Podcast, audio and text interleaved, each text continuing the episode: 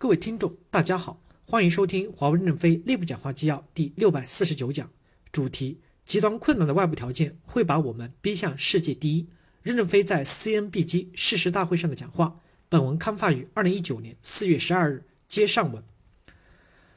新人社区部分网友跟帖：这次变革是真的跟 B 机的每个人都密切相关。作为 B 机的一员，当然希望我们的变革是正确的，是能促进 B 机业务更上一层楼的。这对个人也是有好处的。当 B 机的业务真的不行了，整个 B 机应该没有谁很爽。覆巢之下，因此 B 机的兄弟姐妹们，特别是站在一线奋斗的同事，需要发出自己的声音。其实你不知道你的声音是否有用，也许真的有用呢。本次变革可能会广泛的征求意见，达成一定程度的共识。但作为一个普通的员工，其实也很容易的会想到这个征求意见、达成共识的过程，我们能参与多少？B 机数万人。一定是在某个层级以上讨论并决策。在誓师大会上，好像听到了丁总讲，四月份会有一次大梯的会进行讨论，五月份会有一次公司层面的讨论。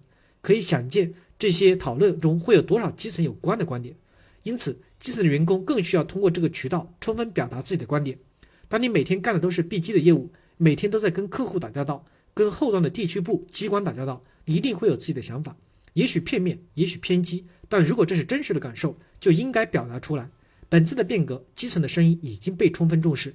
无论你是否愿意，CNBG 已经拉开了组织变革的大幕。不隐晦地说，一把大刀已经举起来了。每个人其实都会意识到，战士的状态一定会有流血和牺牲。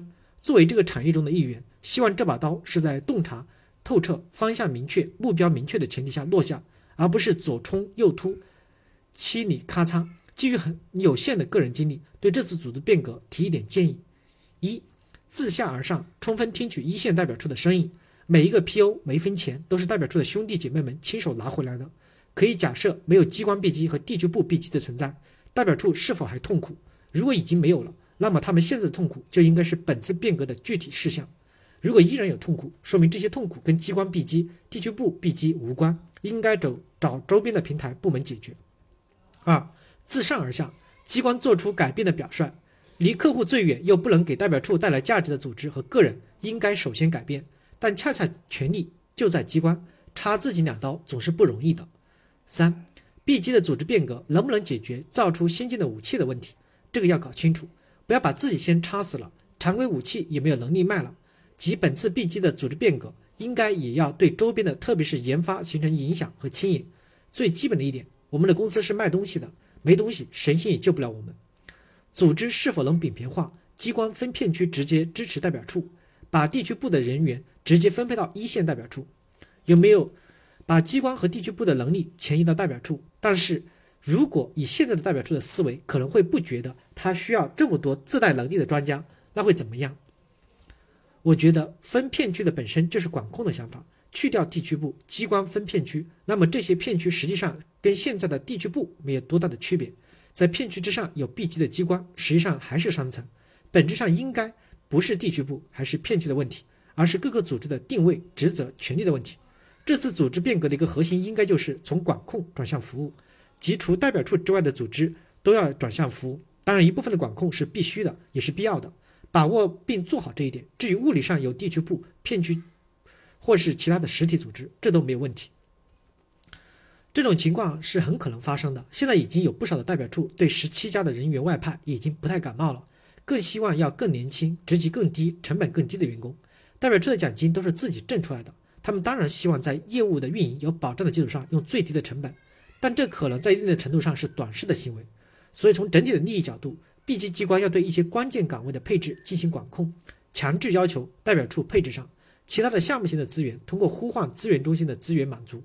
如果资源中心的资源不被呼唤或被呼唤了，但不能满足代表处的要求，循环一段时间下来，就会形成相对的市场化的配置模式，优胜劣汰，优化组织，去除所谓的“狼郭先生”。但这个过程不能太激进，要考虑人一旦减下来，当需要的人的时候是很难短时间补上的。公司现在的经营还处于相对的稳健状态，不宜搞大动作。老板好像说的是五到十年。机关职能部门 B 机地区部代表处权责力怎么重新分配，是这轮变革的关键。粮食包如何牵引代表处全面持续可协调的发展，还需要再研究，绝对不能养成眼吃卯粮，今年封关吃尽，明年关门放人的现象产生。其实是说说而已。连十八级的非管理岗位都要千方百计的搞死你，领导们伙同 HR 要求限时挪窝，还谈二十三级。每次看到发文，都觉得自己很有希望。只有冰冷冰冰的事实摆在面前，才知道什么叫残酷。